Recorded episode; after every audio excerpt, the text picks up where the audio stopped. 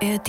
Wir haben die neue Partei gegründet, damit diese falsche Politik überwunden werden kann. Wir wollen nicht tatenlos zusehen, dass die Mehrheit der Bevölkerung faktisch keine politische Vertretung in unserem Land hat. Jetzt gucken wir erstmal, ob die überhaupt was auf die Reihe kriegen oder nicht.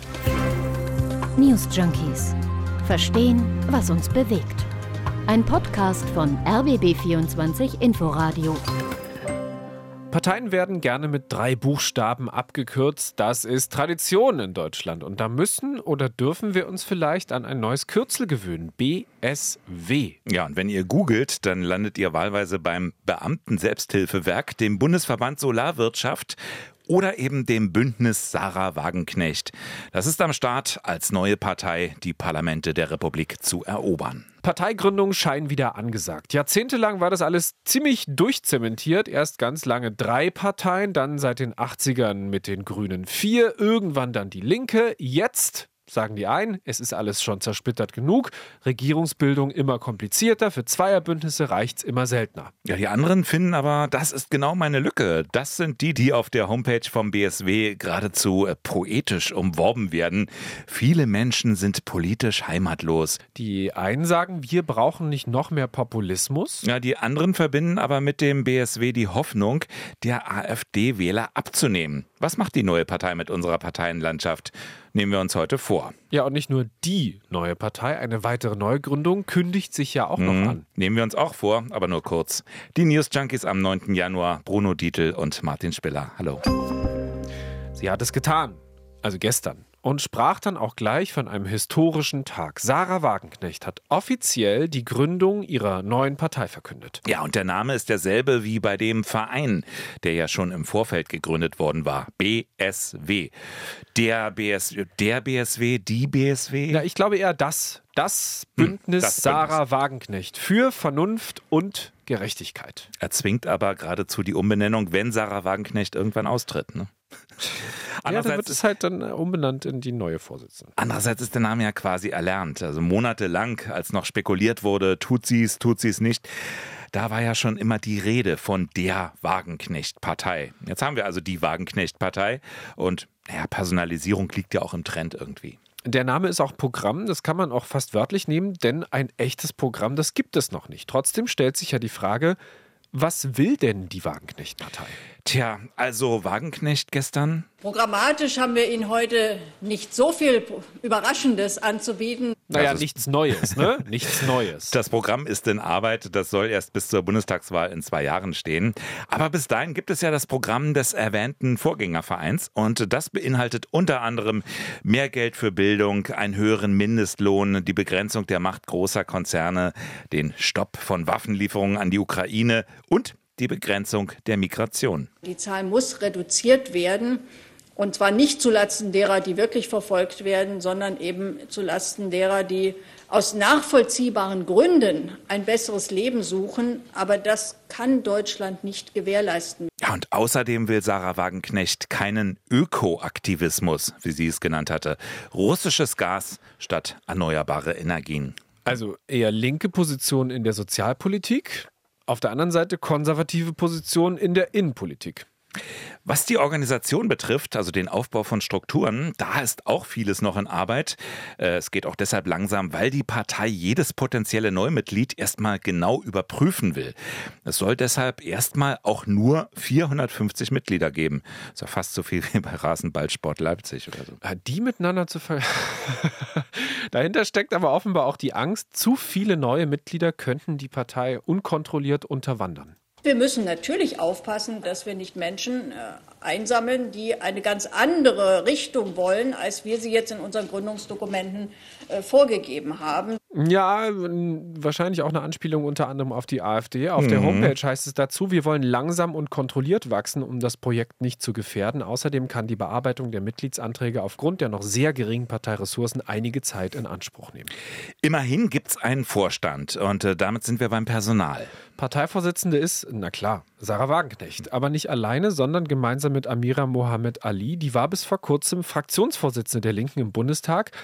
Äh, die Fraktion gibt es aber ja nicht mehr. Wir wollen nicht tatenlos zusehen, dass die Mehrheit der Bevölkerung faktisch keine politische Vertretung in unserem Land hat. Erstes Ziel ist die Europawahl und dafür gibt es auch einen Spitzenkandidaten namens Fabio De Masi. Wir streben an, mittelfristig eine Volkspartei zu sein. Fabio De Masi saß ganz lange für die Linken im Bundestag und ist auch sehr anerkannter, geachteter Finanzpolitiker. Ja, und er tritt zur Europawahl gemeinsam an mit dem früheren Oberbürgermeister von Düsseldorf, Thomas Geisel, ex-SPD. Diese Partei steht für eine Wirtschaftspolitik mit Sachverstand, Vernunft und Augenmaß. Er vielleicht die größte Überraschung. Andere sagen spöttisch, ihm sei wohl langweilig gewesen. Also die Partei formiert sich. Jetzt ist die Frage, welche Chancen hat denn das Bündnis Sarah Wagenknecht bei den anstehenden Wahlen? Einige Meinungsforscher, das ist ja immer wieder berichtet worden, sehen ein durchaus großes Potenzial für dieses Bündnis. Da war schon mal die Rede von zweistelligen Prozentzahlen. Mhm. Andere sind allerdings skeptischer, ob zum Beispiel AfD-Wähler wirklich nennenswert abgeworben werden können. Forsa-Chef Peter Matuschek zum Beispiel. Erstes Ziel ist ja nun die Europawahl am 6. Juni. Auch eine Wahl, bei der gerne mal Protest gewählt wird, bei der etablierte Parteien nicht selten abgestraft werden. Also es könnte ein ganz gutes Timing sein für das BSW.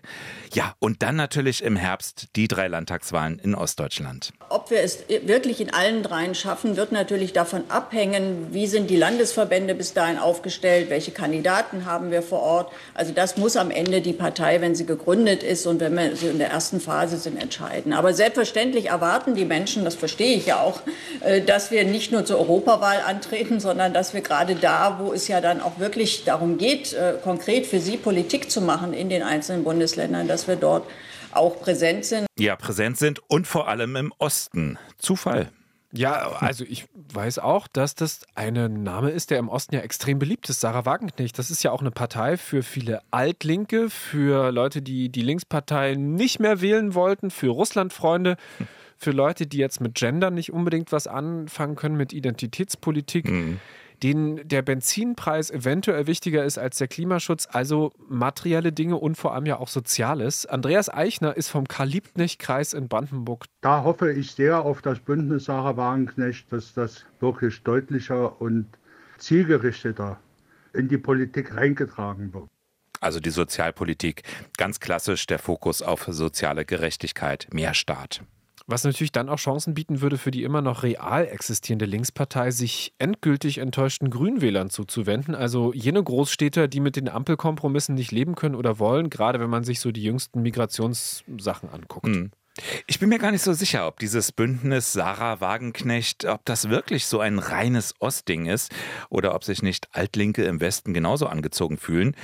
Leute, die nichts anfangen können. Du hast es erzählt mit den sogenannten Lifestyle-Linken. Also Wagenknecht selbst redet ja offen von der grün-woken Meinungsblase. Leute, die auch zum Beispiel lieber Frieden wollen statt Krieg. Jetzt bezogen auf die Ukraine. Genau. Also die dafür keine Waffen liefern wollen, sondern mit Putin verhandeln, weil es doch irgendwie gehen muss. Also die die Fahne des Pazifismus hochhalten aus linker Tradition, die eben nicht Schröder zurück wollen, aber Willy Brandt oder so. Äh, Willy Brandt, das wäre ja dann wiederum theoretisch eine Gefahr für die SPD. Absolut. Wenn man sich das Führungspersonal anguckt, da ist es tatsächlich so, das kommt praktisch komplett aus dem Westen. Parteivize aus Düsseldorf, Generalsekretär aus Bochum, ich sage es extra so, Europaspitzenkandidat aus Hamburg. Aber was die Wählerschaft angeht, ich sehe das ja wirklich als Ostphänomen, diese Partei. Mhm. Die hat das Potenzial, im Osten wirklich Leute abzuholen. Und kann auch das Parteiensystem da erschüttern. Gucken wir später auch nochmal drauf. Ja, ist die Frage langfristig oder verpufft das dann irgendwie nach kurzem Hype um Sarah Wagenknecht wieder? Also man sagt ja, Parteien, die bilden sich an so gesellschaftlichen Spaltungslinien. Kommt eine neue hinzu, ist Platz für eine neue Partei. Wie bei den Grünen in den 80er Jahren, die ökologische Bewegung, die Linke nach der Wende. Ist das jetzt eine oder ist das mehr die Spaltung einer Partei? Das gibt es ja öfter. Also nehmen wir die AfD, da gab es ja mehrere Versuche, gemäßigtere Abspaltung an den Staat zu bringen von den gescheiterten Führungsfiguren. Also Bernd Lucke, der versuchte es. Wir Bürger heißt das inzwischen. Oder Frauke Petri mit den Blauen. Ist jetzt die Frage, ob Wagenknecht ernster zu nehmen ist. Prominenter ist sie auf jeden Fall. Mhm. Aber gescheitert ist sie ja auch schon mit der linken Sammelbewegung Aufstehen. Ist auch die Frage, ne? diese Fokussierung auf eine Person, auf diesen einen Namen. Also Team hin oder her, aber die ganze Sache heißt Bündnis Sarah Wagenknecht. Und das funktioniert auch nicht immer so, sagt Politikwissenschaftler Wolfgang Schröder von der Universität Kassel im RBB24 Inforadio. Also im Ausland gibt es ja sehr berühmte Beispiele, wo das funktioniert hat. Macron an erster Stelle, dann in Österreich äh, Kurz. Das hat zwar nur kurzweilig gewirkt, aber hatte auch eine große Ausstrahlung. In Deutschland haben wir einen Fall, dass das Team Todenhöfer, der auch bei der letzten Bundestagswahl angetreten ist, der hat noch nicht mal die Wahlkampfkostenpauschale erreichen können. Und äh, insofern ist diese Personalisierung immer mit einer gewissen Ambivalenz ausgestattet. Weil auf der einen Seite hat man die glühenden Fans, die das vor allen Dingen auch wegen der Person, auf der anderen Seite kann die Person aber auch abstoßend wirken. Nun ist Sarah Wagenknecht jetzt nicht die einzige Charismatikerin oder je nach Sichtweise dann auch Außenseiterin, die es jetzt zur Gründung einer neuen Partei getrieben hat. Also, Bündnis Sarah Wagenknecht ist gegründet, der neue Player im politisch tendenziell linken Spektrum. Noch lange nicht so weit, aber mit ähnlichen Ambitionen unterwegs ist der Mann mit der zu kleinen Brille. Ihr wisst schon, wen ich meine. Hans-Georg Maaßen. Ihr erinnert euch, ehemaliger Verfassungsschutzchef, noch CDU-Mitglied. Die Union will ihn schon länger loswerden. Kein Wunder, Maaßen hat den Kurs der CDU unter März antideutsch linksgrün genannt und er redet von, Zitat, eliminatorischem Rassismus gegen Weiße und rot-grüner Rassenlehre. Selbst der CDU-Vorstand bescheinigt Maaßen, Zitat, Sprache aus dem Milieu der Antisemiten und Verschwörungsideologen bis hin zu völkischen Ausdrucksweisen. Wir haben vor gut einem Jahr ausführlich über die Entwicklung von Maaßen gesprochen. Die News Junkies Folge der Fall Maaßen, die Turboradikalisierung eines Ex-Verfassungsschützers findet ihr in der ARD-Audiothek. Ja, und dieser Hans-Georg Maaßen, der ja erfolglos für die CDU bei der Bundestagswahl in Südthüringen aufgestellt wurde, der will auch eine eigene Partei gründen. Und der Name, der dürfte fast schon stehen. Maaßen ist seit einem Jahr Chef der Werteunion. Das ist bisher nur ein Verein, in dem sich rechtskonservative CDU-Mitglieder versammeln. Die Gruppe, die innerhalb der Union sehr umstritten ist und auch von der CDU nicht offiziell als parteinaher Verein anerkannt wird, die wurde gegründet 2017. Ja, 4000 Mitglieder sind dabei in der Werteunion. Und schon am 20. Januar soll in Erfurt bei einer Mitgliederversammlung darüber abgestimmt werden, ob der Name Werteunion, ob der auch für die zukünftige Partei verwendet werden soll. Ja, und was wollen die programmatisch? Maaßen fordert eine Politikwende und will mit allen reden, die das auch wollen. Das klingt erstmal harmlos, heißt aber auch, dass er kein Problem mit der AfD hat. Dem Cicero hat Maaßen gesagt, dass man mit denen ja einen Deal machen könnte. Zitat: Ich bin einer, der keine Brandmauer kennt. Ja, im selben Interview bezeichnet er die AfD als in Teilen links. Die Werteunion, die soll viel marktliberaler sein. Sonst ist die Werteunion programmatisch irgendwo zwischen AfD und CDU angesiedelt und will die Merkel-Jahre der CDU korrigieren, wie es heißt. Sie ist gegen mehr Klimaschutz. Sie bezeichnet Klimawissenschaft als Müllwissenschaft. Sie zweifelt den menschengemachten Klimawandel an. Die Werteunion, sie fordert den Wiedereinstieg in die Kernkraft. Sie will den Mindestlohn abschaffen.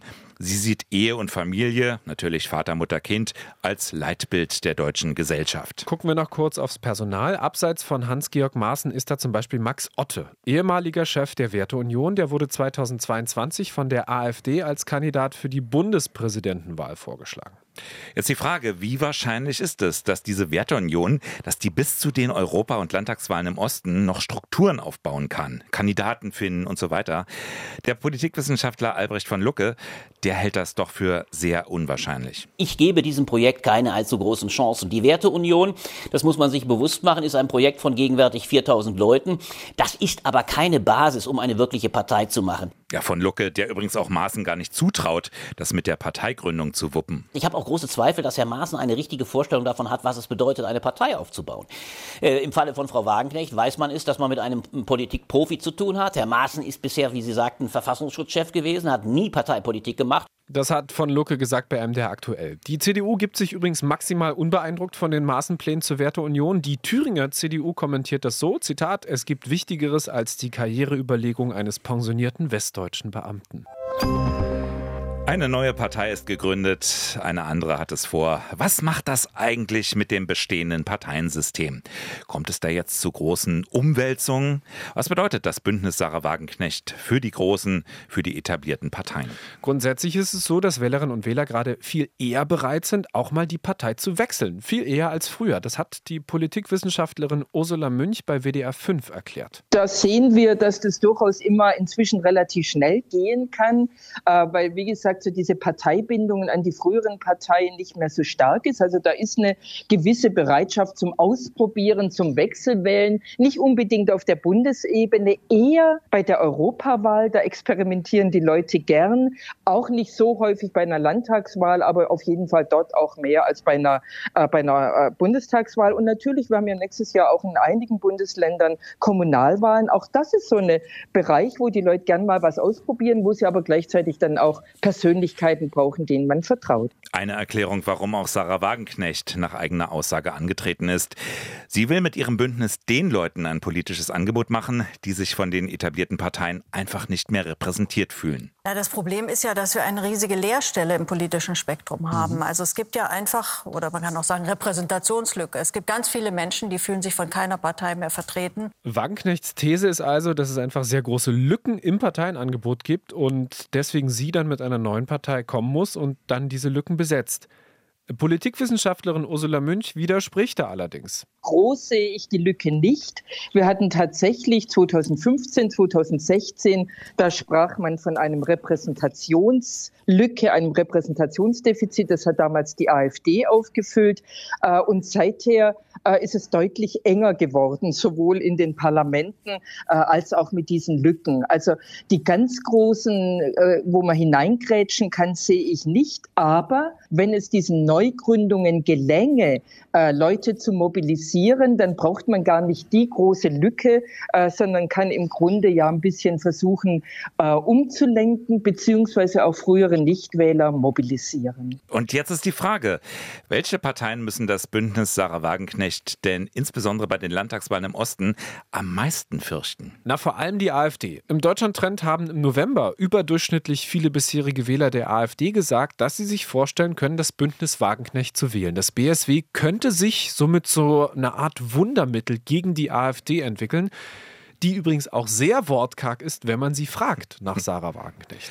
Auch der Berliner Politikwissenschaftler Thorsten Faas hat das BSW im ZDF als starke Konkurrenz zur AfD bezeichnet, weil Wagenknecht die unzufriedenen Protestwähler zu sich lenken kann.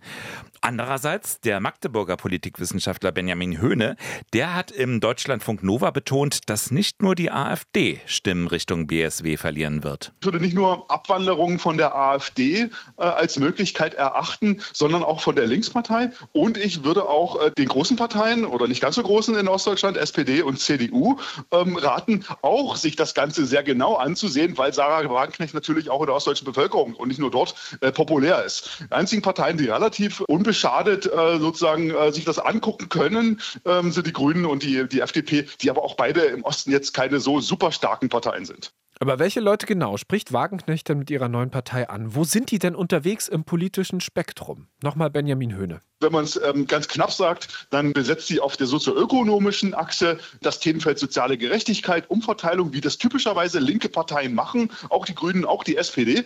Aber sie geht sozusagen im konservativ, äh, auf, der, auf der gesellschaftspolitischen Achse in den konservativen Bereich, ähm, da wo normalerweise linke Parteien nicht zu finden sind, weil sie normalerweise progressiv sind, das heißt sich für Inklusion einsetzen, zum Beispiel in Bezug auf äh, Geschlechtergerechtigkeit, ähm, auch sehr stark für Umweltschutzthemen zu gewinnen sind. Und all das möchte Frau Wagenknecht im im Grunde nicht. Da vereint also eine neue Parteiströmung, die in anderen Volksparteien offensichtlich an Einfluss verloren haben. Also Positionen, die beim ersten Hören erstmal sehr widersprüchlich klingen. Und raus kommt am Ende ein Bündnis, was, wie wir jetzt von mehreren Beobachtern gehört haben, durchaus Potenzial hat, das deutsche Parteiensystem umzukrempeln. Hm. Ja, vor allem diese Aufsplitterung der Parteienlandschaft, ne? Ich weiß nicht, wie es dir geht. Also mir kommen da sofort Parallelen zur Weimarer Republik in den Kopf. Also 1920er Jahre Reloaded, meinst du? Ein hm, bisschen. Das ist mir auch schon aufgefallen, auch die Entwicklung, dass die beiden großen Volksparteien in ihrer Programmatik immer weniger unterscheidbar sind und damit die politischen Ränder gestärkt werden, weil sie nicht ausreichend bedient werden. Hoffen wir mal, dass das mit dem Parteiensystem dann nicht so endet wie vor 100 Jahren. Das waren die News Junkies für heute. Martin Spiller und Bruno Dietl sind morgen wieder da. News Junkies. Verstehen, was uns bewegt. Ein Podcast von RBB24 Inforadio. Wir lieben das Warum.